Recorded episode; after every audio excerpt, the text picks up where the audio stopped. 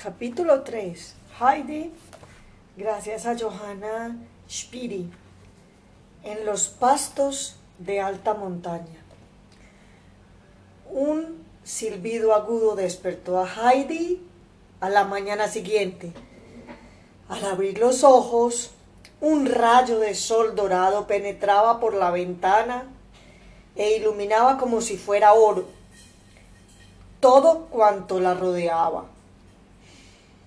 Heidi miró a su alrededor, sorprendida, porque no se acordaba de dónde estaba. Pero al oír la voz grave de su abuelo, todo volvió a su memoria. El viaje, la llegada a la montaña, a la casa, donde se quedaría a vivir ahora. Ya no viviría más con la vieja Úrsula, que siempre tenía frío, se pasaba el día al lado del fuego en la cocina o en la sala. Como estaba medio sorda, no quería perder de vista a Heidi y la obligaba a permanecer a su lado. La niña echaba de menos poder correr al aire libre.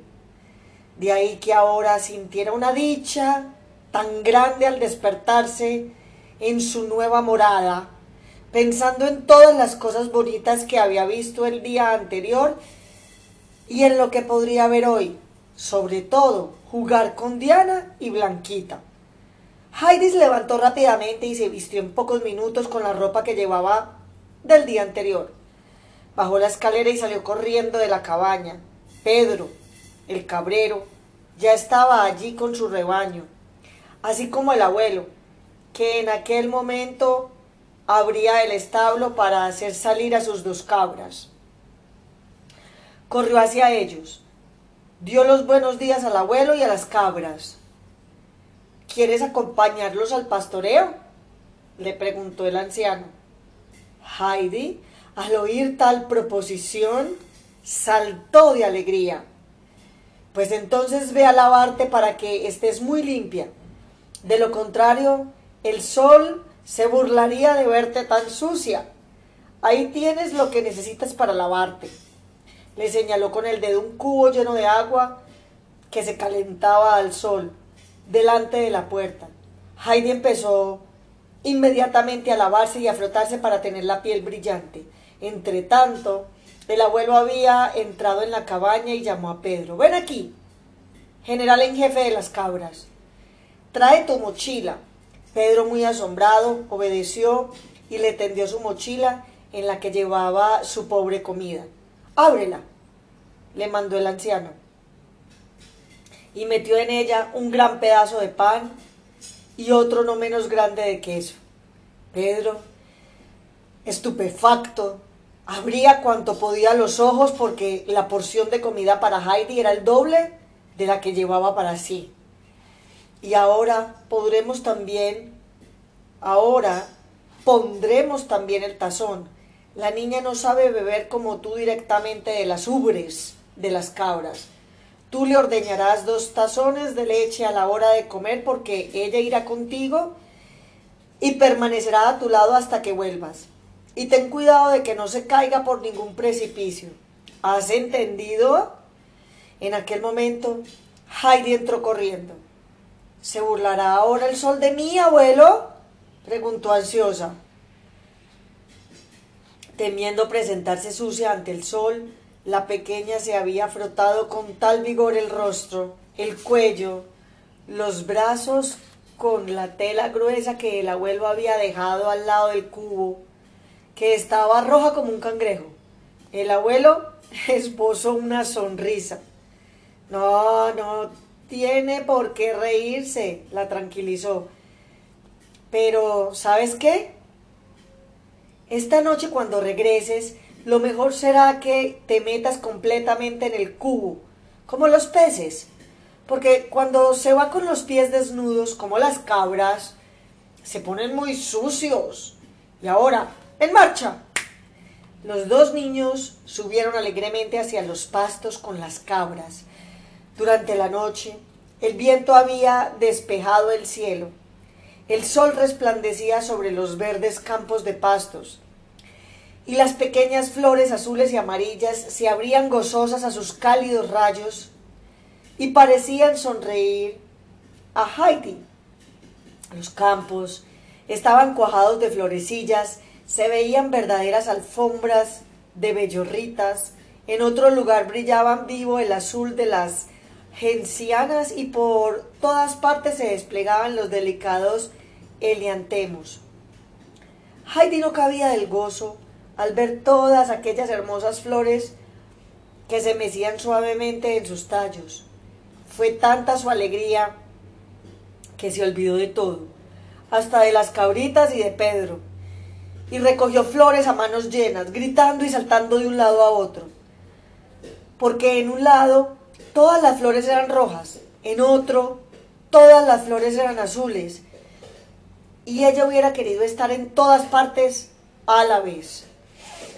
Mas en su delantal no cabían tantas flores como habría deseado llevar a la cabaña del abuelo, donde, donde pensaba adornar con ellas su improvisado dormitorio para que tuviera semejanza con las soleadas praderas.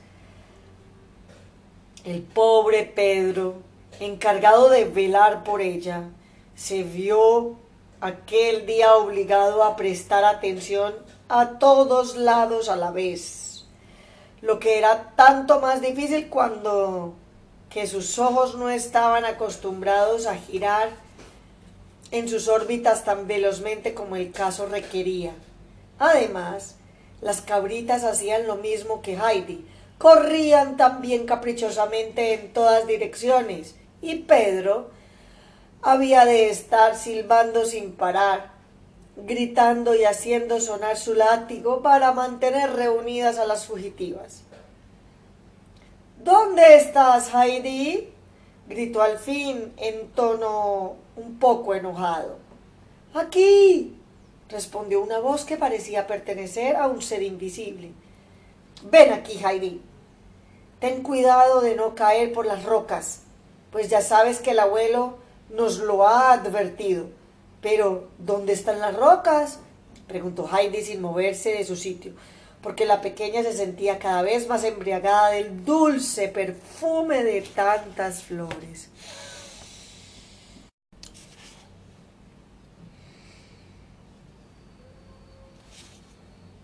Allá arriba todavía hay un buen trecho, de modo que ven pronto.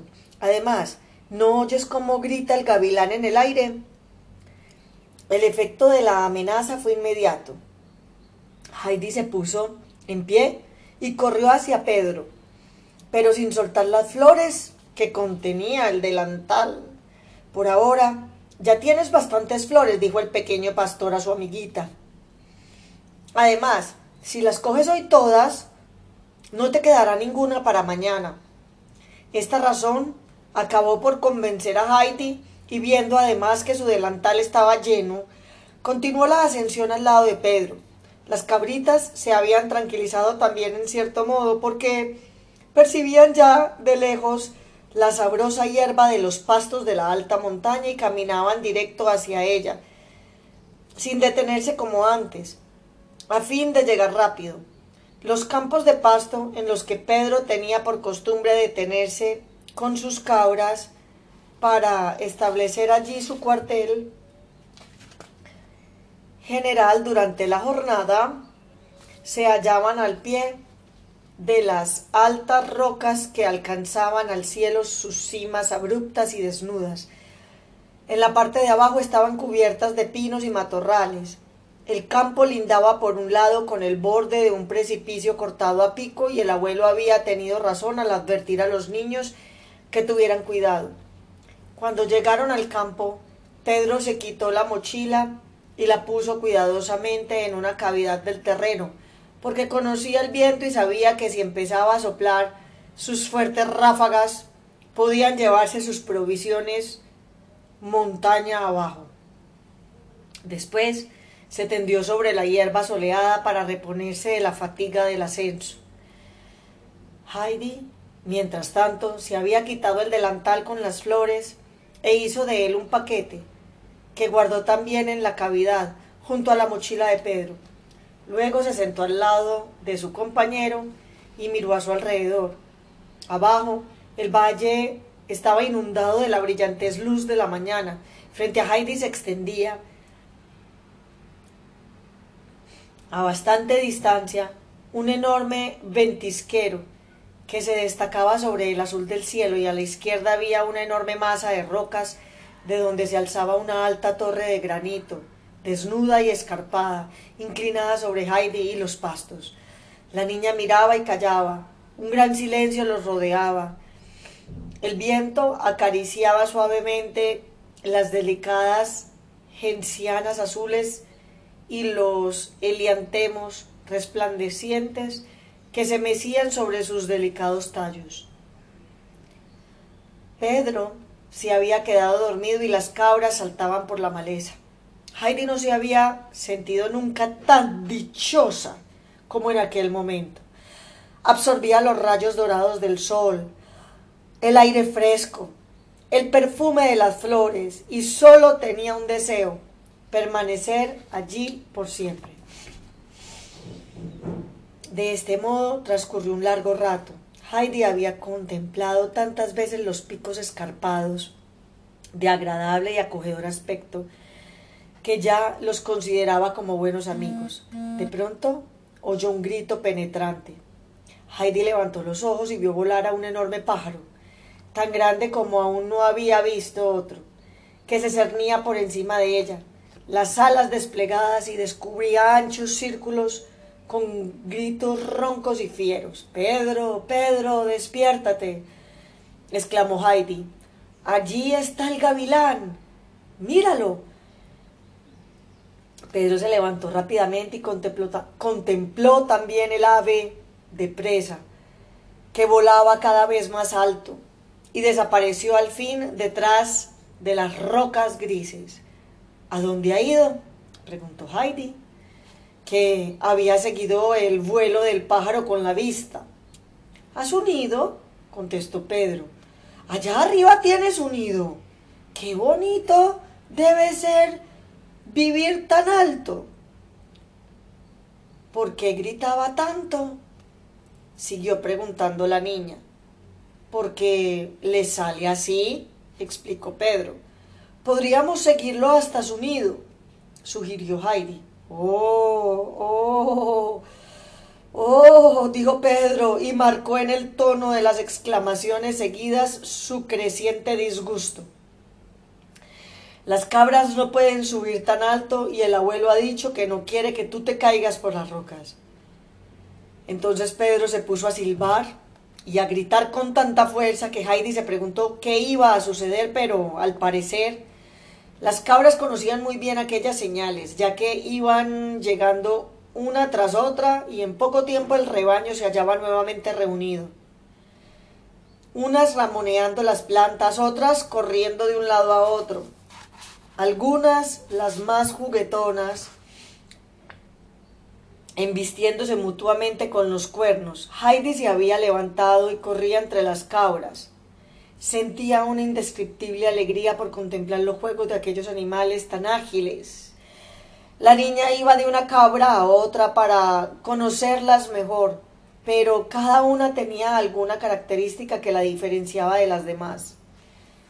Mientras Heidi se divertía así, Pedro fue a buscar su mochila y puso en el suelo los cuatro pedazos que contenía y los ubicó en cuatro ángulos simétricos.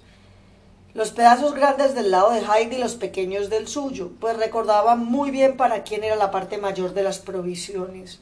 Luego tomó el recipiente, ordeñó a Blanquita y puso el tazón lleno de leche, blanca y fresca, en medio del cuadrado.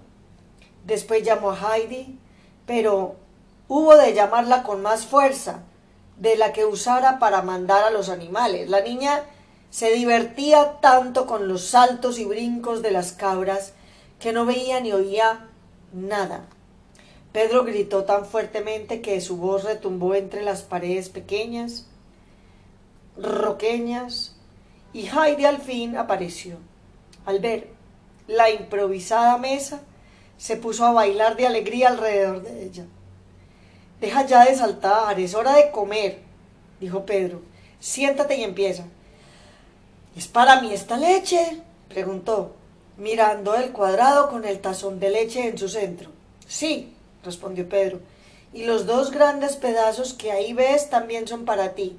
Cuando hayas bebido el tazón de leche, ordeñaré otro para ti, y luego me tocará a mí. ¿De qué cabra tomarás la leche para ti? De la mía, esa que se llama moteada. Pero empieza ya a comer. Heidi bebió primero la leche y cuando terminó Pedro se levantó para llenar el tazón por segunda vez. La niña cortó entonces su pan en dos trozos y reteniendo para sí la parte más pequeña ofreció la otra a Pedro, con todo el queso destinado a ella, y dijo Es para ti, yo tengo bastante con esto. Pedro se quedó mudo de sorpresa porque a él jamás se le hubiera ocurrido hacer algo así. Vacilaba, no sabía si Heidi lo decía en broma o en serio, pero la pequeña seguía teniendo el pan y el queso, y al ver que él no los cogía, se los puso encima de la rodilla. Entonces Pedro comprendió que no bromeaba y que aceptó finalmente el regalo, le dio las gracias con una inclinación en la cabeza. Fue la mejor comida de toda su vida de cabrero. Mientras tanto, Heidi contemplaba las cabras. ¿Cómo se llaman, Pedro? Preguntó. Pedro conocía el nombre de cada una de ellas, puesto que no tenía otra cosa que retener en su memoria. Las nombró pues una tras otra sin equivocarse, señalándolas al mismo tiempo con el índice. Heidi escuchaba y miraba con la mayor atención, y no tardó mucho en saber los nombres porque todas las cabras tenían algo que las distinguía entre sí. Bastaba mirarlas con atención y así lo hacía Heidi. Estaba el gran turco, con sus fuertes cuernos, que siempre buscaba pelea y provocaba la huida de las demás cabras que no querían saber nada de él. Solo Cascabel, la linda y ágil cabrita, se atrevía a enfrentarlo. En vez de esquivarlo como lo hacían los demás, la buscaba y lo embestía con tanta rapidez que el gran turco se quedaba mirándola aturdido, sin atreverse a atacar, porque Cascabel era muy guerrera y tenía los cuernecillos muy agudos. También estaba la pequeña Blancanieves, que balaba siempre tan lastimosamente que más de una vez Heidi había acudido para acariciarla. La cabrita acababa de volver a balar con su voz triste. Heidi corrió hasta ella, la abrazó y le preguntó suavemente ¿Qué te pasa, Blancanieves? ¿Por qué te quejas así? Blancanieves se acurrucó confiadamente al lado de Heidi y permaneció muy quieta. Desde su sitio, Pedro exclamó con algunas interrupciones porque seguía comiendo. Lo hace porque la vieja ya no viene con nosotros. La vendieron la semana pasada a uno de Mayenfeld. ¿Quién es la vieja? preguntó Heidi. Pues la madre de Blancanieves, contestó Pedro. ¿Dónde está la abuela? volvió a preguntar Heidi. No tiene. ¿Y el abuelo? No tiene. Pobre Blancanieves, dijo Heidi abrazándola. Ahora ya no tienes que quejarte más porque yo vendré todos los días y no estarás tan solita. Y si necesitas algo, vienes a mí. Blancanieves frotó la cabeza contra el hombro de Heidi como si quisiera demostrar su afecto, y cesó de gemir. Pedro, que por fin había terminado de comer, se acercó también al rebaño. Blanquita y Diana eran las cabritas más lindas de todo el hato. Iban limpias y tenían cierto aire distinguido. Además, se mantenían casi siempre separadas de las otras, sobre todo del gran turco, al que parecían despreciar. Todas las cabras habían vuelto a saltar y a brincar por la maleza, cada una a su modo, unas saltando casi deliberadamente sobre el menor obstáculo, otras buscando con mucha atención las hierbas más tiernas. El gran turco trataba de atacar a las que cruzaban por su camino. Blanquita y Diana saltaban con agilidad y siempre encontraban los mejores sitios que ramoneaban rápidamente. Heidi con las manos a la espalda lo observaba todo con la mayor atención. Pedro, dijo al muchacho, que se había vuelto a tumbar sobre la hierba, Blanquita y Diana son las más bonitas de todas. Lo sé, respondió. No es extraño. El viejo de la montaña las frota, las lava siempre y les da sal. Y además su establo es el más limpio. De pronto, Pedro se levantó como un rayo y corrió en dirección al rebaño, seguido de Heidi porque algo estaba ocurriendo que ella no quería perderse. Pedro corrió hacia el lado en que las rocas formaban el precipicio y donde se despeñaría fácilmente una cabra si se aproximaba. Pedro había visto a la temeraria cascabel saltar hacia aquel sitio y llegó justamente en el instante en que el animal iba a alcanzar el borde del precipicio. El muchacho, al quererla coger, perdió el equilibrio y cayó al suelo pero aún tuvo tiempo de asistir a Cascabel por una pata y retenerla con todas sus fuerzas. La cabra balaba encolerizada al ver que le impedían continuar la pequeña aventura y tiraba fuertemente por librarse. Pedro llamó a Heidi para que le ayudara, porque no podía levantarse sin soltar la pata de cascabel. Heidi llegó rápidamente y le bastó una mirada para hacerse cargo de la angustiosa situación. Sin perder un segundo, arrancó un puñado de hierba olorosa, lo acercó al hocico de cascabel y hablando en tono convincente, dijo Ven, ven, cascabel, sé razonable. ¿No ves? Tontita que si te caes por ahí te romperías las patitas y te harías mucho daño. La cabra se había vuelto enseguida hacia la niña y sin hacerse rogar comía la hierba que ésta le ofrecía. Pedro aprovechó el respiro para ponerse de pie y cogió a Cascabel por la cuerda de la que pendía la campanita. Heidi se puso al otro lado y así entre los dos condujeron al intrépido animal tranquilamente hacia la manada. Entonces Pedro preparó el bastón para propinar al animal un buen castigo y Cascabel, que advirtió la intención, andaba hacia atrás con miedo. Pero Heidi exclamó enérgicamente No, Pedro, no le pegues. ¿No ves cómo tiembla la pobre? Pues lo merece, murmuró Pedro entre dientes alzando nuevamente el bastón. Heidi se abalanzó sobre él, le sujetó el brazo y gritó No quiero que le pegues. ¿No ves que le harías daño? Déjala ir. Pedro se quedó muy asombrado ante aquel ademán autoritario de Heidi, cuyos ojos negros brillaban de indignación, instintivamente bajo el bastón. Está bien, la dejaré ir si tú me das mañana otra vez parte del queso, dijo, porque quería, cuando menos, que le diera una compensación por el susto que había sufrido. Te lo daré todo, mañana y todos los días. No lo necesito, contestó Heidi, y te daré como hoy parte del pan, pero prométeme que no le vas a pegar nunca a Cascabel ni a Blancanieves, ni a ninguna cabra. Como quieras, repuso Pedro, y en su boca esa respuesta era como una promesa.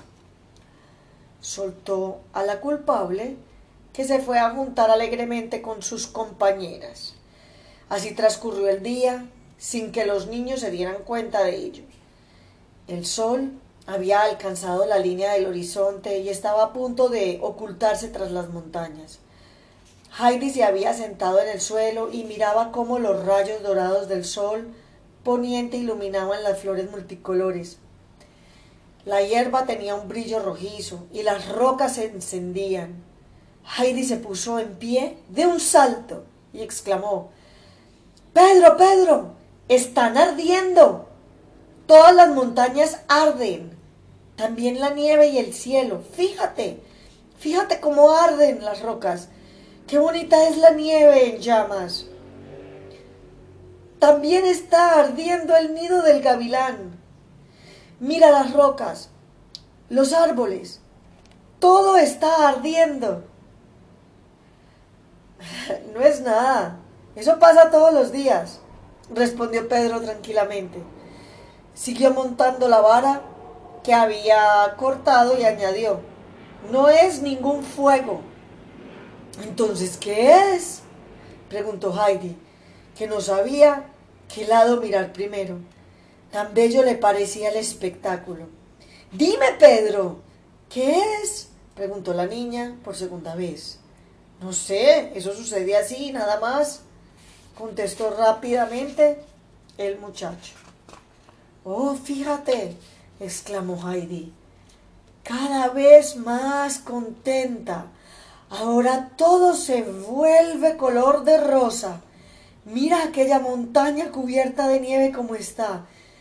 Y aquella otra tan puntiaguda. ¿Cómo se llaman? ¿Pedro? De ninguna manera, repuso él. Qué preciosa es la nieve color rosa. Oh, qué color más lindo aquel de allá arriba. Ah, todo ahora se vuelve de color gris. Oh, Pedro, todo se acabó. Y Heidi se sentó en la hierba, muy decepcionada, como si realmente todo hubiera acabado para siempre. Mañana lo verás otra vez, dijo Pedro. Y ahora, levántate, que es hora de marchar. Silbó y llamó a las cabras para reunir todo el hato y poco después emprendieron el regreso. Pero de verdad que todos los días pasará lo mismo. Siempre que vengamos aquí, preguntó Heidi con insistencia mientras bajaban de los campos de pastos. Casi todos los días, pero mañana, ¿seguro? Sí, sí, mañana lo verás, seguramente. Por fin Heidi se sintió satisfecha. Había recibido tantas impresiones diversas en su mente. En su mente bullían tantas ideas que no podía hablar y entre los niños reinó el silencio hasta que llegaron a la cabaña del abuelo. Este se hallaba sentado bajo los abetos en un banco, también hecho por él, en el que aguardaba toda la noche la llegada de las cabras que regresaban siempre por aquel lado. Heidi se precipitó hacia él, seguida de Blanquita y Diana, que habían reconocido a su dueño y el establo. Pedro exclamó desde alguna distancia, ¿Verdad que volverás mañana? Buenas noches. El muchacho tenía muchas ganas de que Heidi fuera otra vez con él al pastoreo. Heidi se volvió rápidamente hacia él para tenderle la mano, para asegurarle que no faltaría. Luego se acercó nuevamente a Blancanieves, la abrazó por el cuello y le dijo Duerme bien, Blancanieves. Acuérdate que mañana estaré otra vez a tu lado y que ya no balarás con tanta tristeza. La cabrita volvió la cabeza hacia Heidi la miró con sus ojos dulces como si quisiera demostrar su agradecimiento por el afecto con que la niña la trataba. Luego siguió saltando alegremente al hato. Heidi regresó entonces al lado de su abuelo, sentado debajo de los abetos. Abuelo, qué bonito ha sido todo exclamó. El fuego, las rosas sobre las rocas, las flores azules y amarillas. Y mira lo que te traigo. Heidi tiró a los pies de su abuelo las flores que ella traía en su delantal. Pero las pobres flores estaban completamente marchitas, mustias. La niña no las reconoció. Le parecía que había traído heno en vez de flores frescas como se proponía. Ni una sola estaba abierta. Oh, abuelo, ¿qué tienen? exclamó Heidi, muy afligida. No estaban así esta mañana. ¿Por qué tienen este aspecto? Las flores prefieren estar en el prado al sol y no en tu delantal, respondió el abuelo. Entonces nunca más cogeré flores. Pero dime, abuelo, ¿por qué, por qué grita tanto el gavilán? Ahora tienes que ir a lavarte.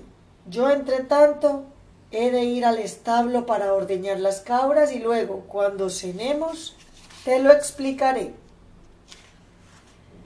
Así fue. Más tarde, cuando Heidi se sentó en el taburete, teniendo delante su tazón de leche y el abuelo a su lado, la niña repitió su pregunta. ¿Por qué grita tanto el gavilán abuelo? Pues porque así se burla de las gentes que viven amontonadas en pueblos y ciudades y se molestan unas a otras. El gavilán grita diciéndoles, si vivieran separados y cada uno de ustedes se labrara su camino, y se buscara una roca para habitar como yo, mejor les irían las cosas. El tono un tanto rudo con que el abuelo pronunció las últimas palabras aumentó aún más el efecto que el grito del gavilán había causado en la niña. ¿Por qué no tienen nombre las montañas, abuelo? preguntó después. Vaya si lo tienen, exclamó el abuelo y añadió, si me describes alguna que yo conozca, te diré cómo se llama. Heidi le describió cómo era la montaña de las grandes rocas tal y como la había visto, con su gran pico a modo de torreón, y el abuelo le dijo, sí, esa la conozco bien, se llama Falknis. ¿Has visto otras? Entonces la niña le explicó cómo había visto el gran ventisquero y la nieve de la cima que se tornó roja como el fuego, luego se volvió de color rosa y por último completamente pálida como si extinguiera. Ah, también la conozco. Se llama Casa Plana. De modo que te ha gustado pasar el día allá arriba. Heidi le contó todo lo que había visto y qué bonito era aquello, sobre todo el fuego que hubo un poco antes de oscurecer. Y quería saber de dónde venía aquel fuego, porque Pedro no había sabido contestar a sus preguntas. Verás, dijo el abuelo, es un efecto de los rayos del sol. Cuando el sol se pone y da las buenas noches a las montañas, les envía sus últimos y más bonitos rayos para que no lo olviden hasta el día siguiente.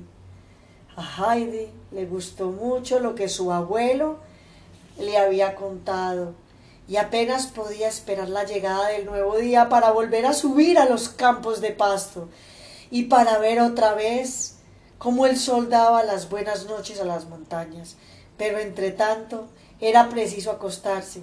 La niña durmió toda la noche en el más dulce sueño sobre su lecho de perfumado heno y soñaba con las montañas grandiosas de rocas carmesí y sobre todo con cascabel y sus alegres piruetas. Capítulo 4. En casa de la abuela.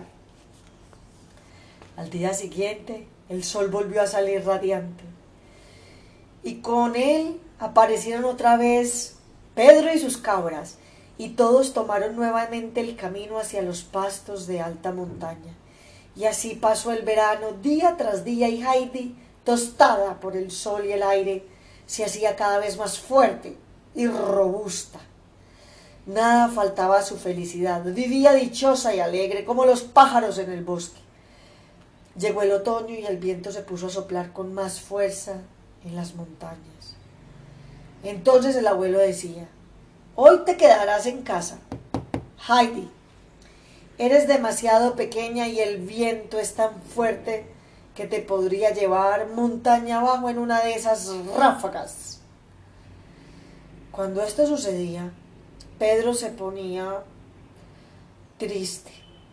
Pensaba en la aburrida jornada que le esperaba sin Heidi y además tendría que renunciar a la copiosa comida y a las cabras se mostrarían más díscolas y traviesas. Se habían acostumbrado tanto a la presencia de la niña que sin ella no querían marchar por el camino señalado y se dispersaban hacia todos lados y Pedro tenía mucho trabajo en mantenerlas reunidas. En cambio, Heidi no conocía aquellas horas tristes porque siempre hallaba cosas que le alegraban. Naturalmente hubiera preferido seguir al pastor y sus cabras al monte, a los prados floridos, allí donde volaba alto el gavilán y sucedían tantas cosas con las cabras, pero también le entretenía mirar cómo el abuelo trabajaba la madera. Y cuando se dedicaba a preparar los bonitos y redondos quesos de cabra, le gustaba verlo ocupado con los preparativos, remangadas las mangas y remover la masa en la gran caldera. Pero sobre todas las cosas le gustaba a Heidi en aquellos días en que soplaba el viento otoñal, el misterioso run de los tres abetos que había detrás de la cabaña. De cuando en cuando dejaba sus quehaceres, cualesquiera que fueran, para escuchar debajo de los árboles, porque nada le parecía tan bello como aquel murmullo profundo, misterioso de las ramas. No se cansaba de mirar y de escuchar aquella música salvaje del viento sacudiendo con fuerza los árboles centenarios. El sol ya no era tan caliente como en verano, y Heidi sacó del armario sus calcetines y sus zapatos y también un vestido, porque hacía cada vez más fresco y cuando estaba debajo de los abetos se quedaba aterida. Pero nada podía retenerla en casa cuando oía el rum de los árboles. Y llegó el frío. Pedro se soplaba las manos cuando llegaba por la mañana temprano a la cabaña del viejo. Y una mañana todo amaneció blanco. Durante la noche había caído la primera nevada y ya no se veía ni una sola mancha verde. Pedro, el cabrero, dejó de subir al monte con sus cabras.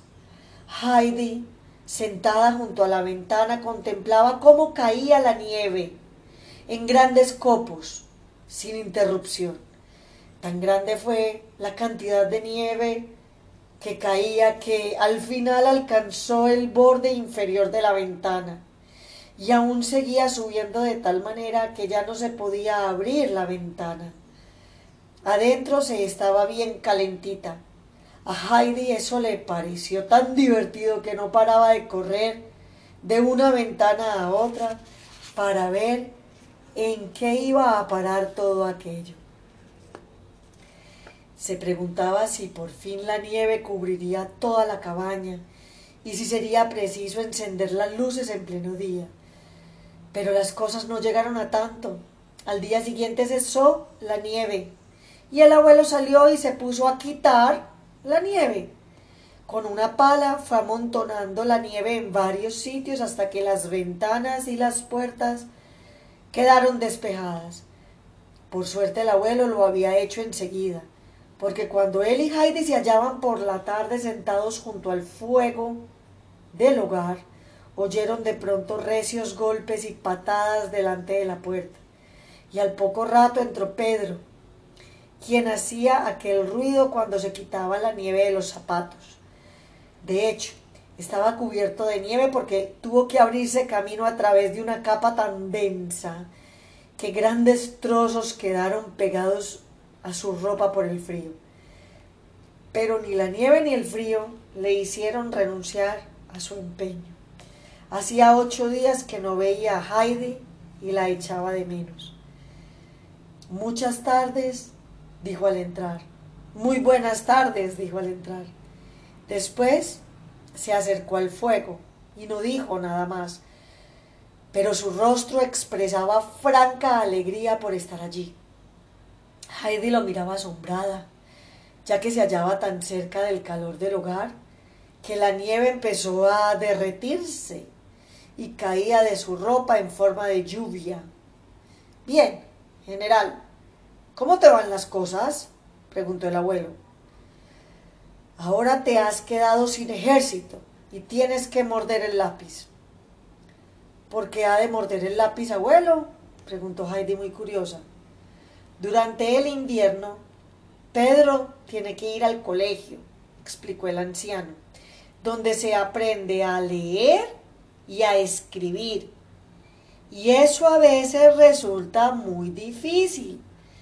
Y morder el lápiz ayuda. ¿Verdad? ¿Verdad, general?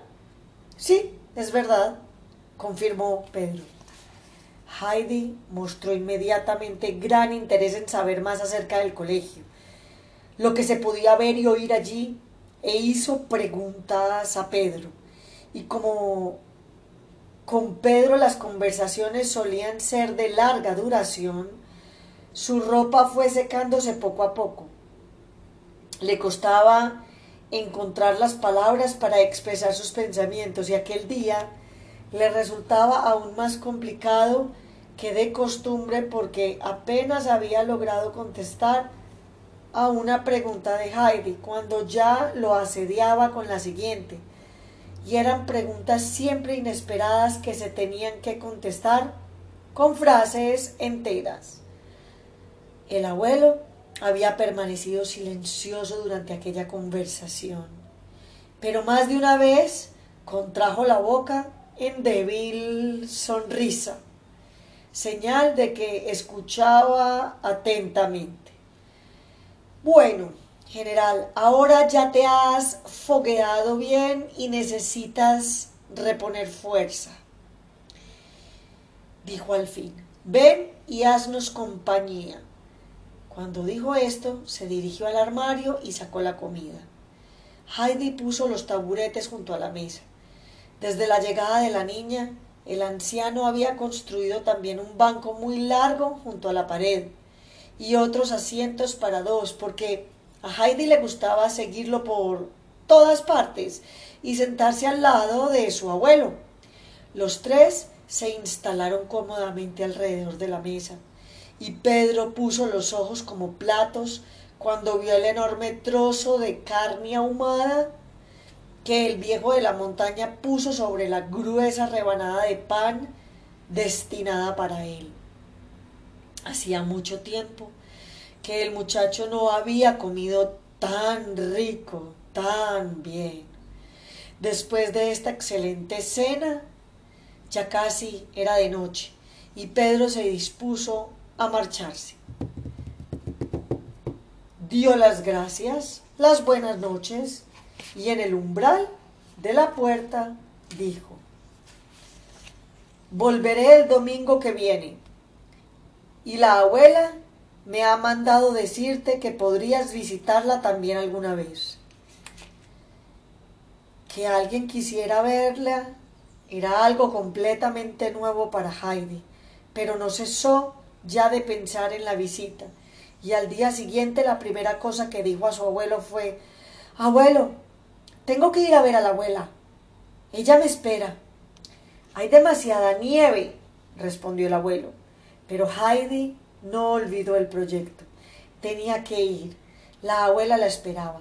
De aquí que no transcurriera un solo día sin que la niña no repitiera cuando menos seis o siete veces.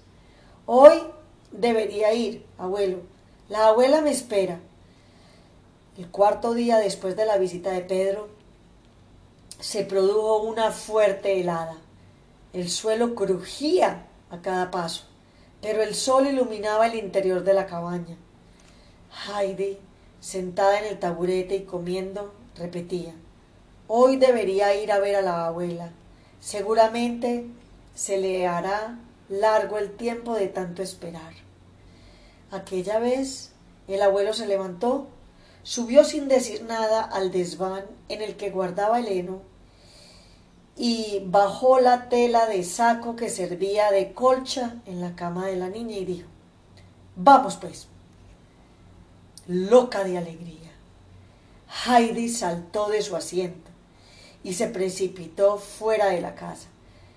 Los viejos abetos estaban silenciosos, su ramaje se doblaba bajo el peso de la espesa y blanca nieve sobre la que jugateaban los rayos del sol, arrancando vivos destellos.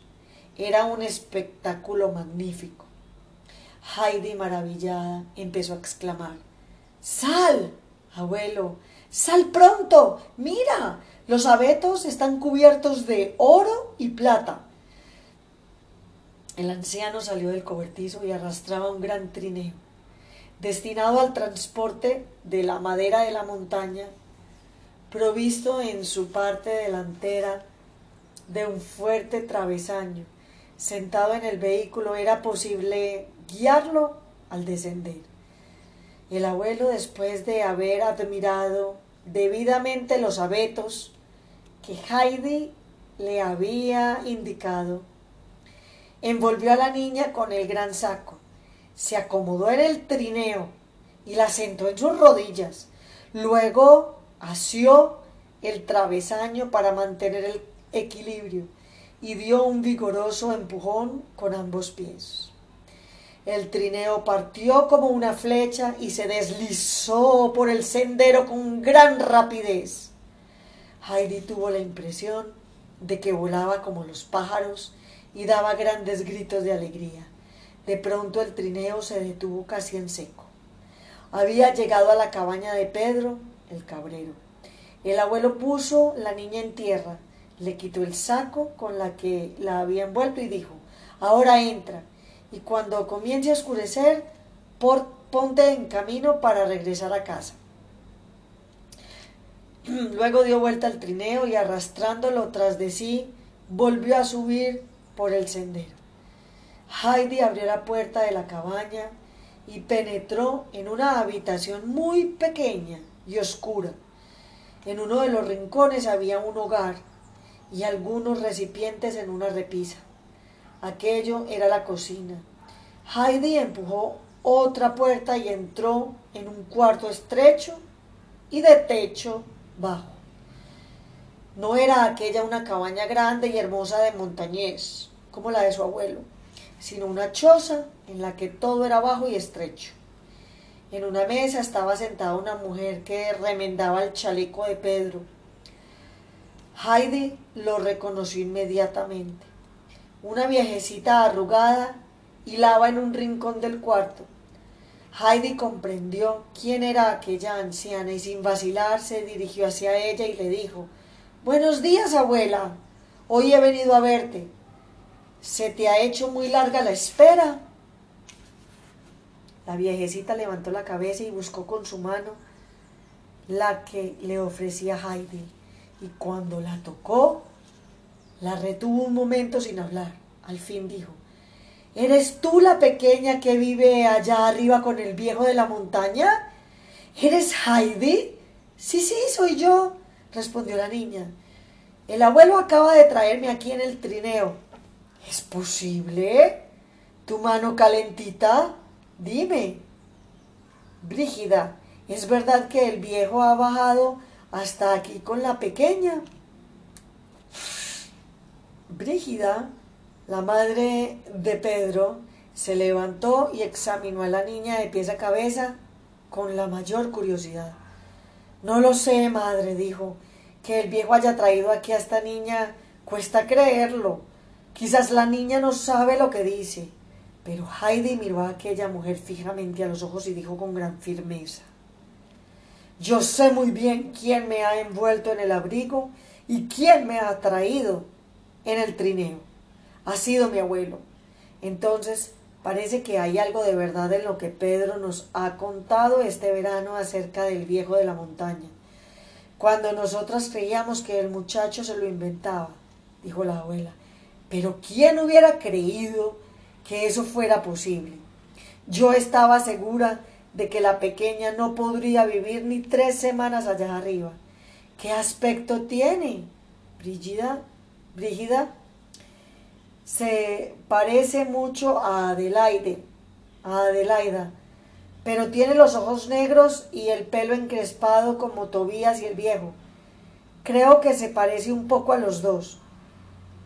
Durante aquella conversación, Heidi no había perdido el tiempo, pues se había puesto a examinar todo lo que veía a su alrededor. Abuela, dijo, mira aquella contraventana que está suelta y da golpes. El abuelo la fijaría con un clavo, porque si no, con los golpes un día romperán los cristales. Mira cómo se mueve, hija mía, respondió la anciana. Yo no puedo verlo como tú, pero lo oigo.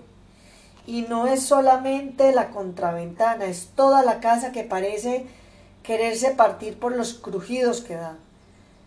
El viento entra aquí por todas partes, la casa está muy vieja y de noche cuando Brigida y Pedro duermen, tengo miedo de que se venga abajo y quedemos todos enterrados. ¿Quién quieres que arregle la casa? Pedro no puede, no entiende nada de eso. Pero, ¿por qué no puedes ver cómo se mueve la contraventana? Fíjate cómo se mueve ahora. Y Heidi la señaló con la mano.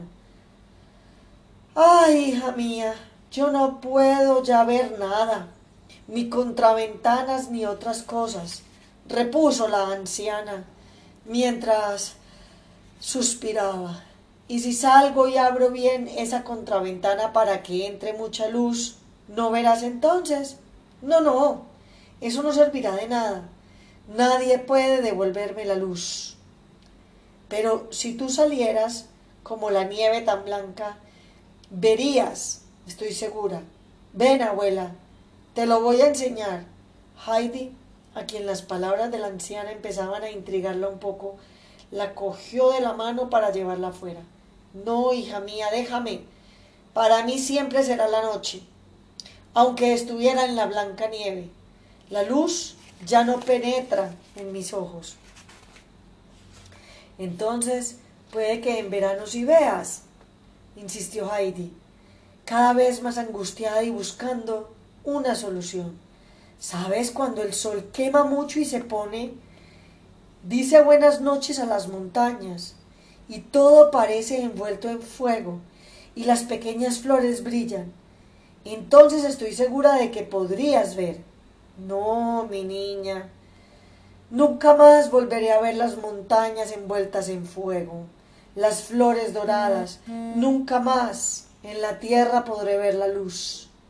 Heidi se puso a llorar amargamente y llena de pesar sollozaba. Es que nadie puede hacer que veas. Nadie. La abuela trató de consolar a la niña, pero no le resultó fácil. Heidi no lloraba casi nunca, pero cuando empezaba ya no podía parar. Heidi, hijita, dijo, acércate, quiero decirte algo. Cuando ya no se puede ver nada, aún gusta más oír palabras amables. Y a mí me encanta escucharte a ti. Ven, siéntate a mi lado y cuéntame algo. Dime qué haces allá arriba con tu abuelo.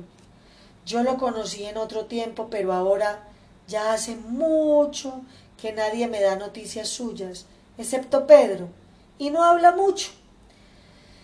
De repente, Heidi tuvo una nueva idea y se secó rápidamente las lágrimas y dijo en tono consolador, Espérate, abuela, hasta que yo se lo cuente todo al abuelo.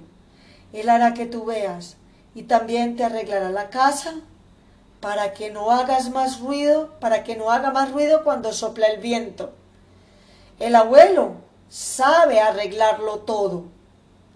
La abuela callaba y la niña empezó a contarle con vivacidad cómo vivía ella con su abuelo y lo que hacían durante los días de invierno. Le explicaba todas las cosas que el abuelo sabía. Sabía hacer cosas con madera, como bancos, taburetes, pesebres para las cabras y la gran tina en la que podía bañarse en verano y una escudilla para leche y una cuchara también. A medida que iba contando, se animaba cada vez más al recuerdo de tantas cosas bonitas que había visto fabricar de un sencillo trozo de madera. Le confió que ella se quedaba sentada al lado del abuelo para ver cómo lo hacía, porque un día ella también quería hacerlo. La abuela escuchaba con atención y exclamaba de vez en cuando, ¿oyes, Brígida, lo que dice el viejo? De pronto la conversación fue interrumpida por un gran golpe dado en la puerta, y Pedro apareció en el umbral. Al ver a Heidi se detuvo en seco. Abrió como nunca sus grandes y redondos ojos y sonrió cuando Heidi le saludó. ¿Cómo es posible que ya haya vuelto del colegio? exclamó la anciana muy sorprendida. Hacía muchos años que la tarde no me había parecido tan corta como hoy. Buenas tardes, Pedro. ¿Cómo va la lectura? Lo mismo que siempre, contestó Pedro. Ay, suspiró la abuela. Esperaba que las cosas cambiaran, ahora que vas a cumplir doce años. ¿Por qué habían de cambiar las cosas, abuela? preguntó Heidi muy interesada. Quiero decir que podría haber aprendido a leer, respondió la anciana. Encima de la repisa hay un viejo libro de oraciones, con hermosas canciones, cánticos. Hace ya tantísimo tiempo que no los he oído cantar, que los he olvidado, y esperaba que Pedro pudiera leerlos para mí alguna vez, cuando aprendiera a leer pero no puede aprender, es demasiado difícil para él. Voy a encender la lumbre. Está oscureciendo ya, dijo entonces la madre de Pedro. Pero no había dejado de mover la aguja ni un minuto. También a mí la tarde se me ha pasado volando. Al oír eso, Heidi se levantó bruscamente y tendiendo la mano a la abuela dijo Adiós, abuela. Ahora he de marcharme porque está oscureciendo. Después se despidió de Pedro y de su madre y se dirigió a la puerta. Espérate, Heidi, no quiero que te marches sola. Pedro te acompañará. Cuídala bien, Pedro. No vayas a, no vaya a caerse y sobre todo que no coja frío. ¿Has entendido?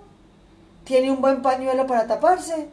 No, no tengo ninguno, dijo Heidi, pero no tendré frío y se puso en camino con tanta prisa que Pedro apenas podía seguirla, mientras la anciana suplicaba Corre detrás de ellos. Brígida, la pequeña se helará de frío. Ten, toma mi chal y corre. Brígida obedeció. Las los dos niños em, habían dado apenas veinte pasos por el sendero cuando vieron que el abuelo bajaba a toda prisa a su encuentro. Está bien, Heidi, has cumplido tu palabra, dijo envolviéndola en la manta, y la cogió en brazos y emprendió el regreso hacia la cabaña. Brígida, que había llevado a tiempo, había llegado a tiempo para presenciar la escena, no salía de su asombro. Volvió a la cabaña con Pedro y contó a la anciana lo que había visto. Está tan, está también, se sorprendió y repitió varias veces, gracias a Dios que las cosas le van bien a la niña. Uf, ojalá la deje volver aquí. Es tan buena y sabe contar historias tan bonitas. Cuánto bien me ha hecho tenerla a mi lado. Hasta cuando se acostó, la abuela seguía repitiendo, ojalá vuelva. Ahora tengo algo en el mundo para alegrarme otra vez. La mamá de Pedro estaba de acuerdo con la abuela y cuando Pedro asentía con la cabeza, con una ancha sonrisa, decía, yo ya lo sabía. Mientras tanto, Heidi, en brazos de su abuelo, trataba de explicarle todo lo que había visto y oído, pero la manta que la tapaba era tan gruesa que el abuelo no entendía nada de lo que la pequeña decía. Espérate un poco, cuando lleguemos a casa me lo contarás todo, le dijo. Apenas entraron a la cabaña, Heidi se quitó el gran saco y exclamó Abuelo, mañana debemos coger el martillo, clavos, clavar los póstigos de la choza de la abuela y muchas otras cosas, porque allá todo cruje y se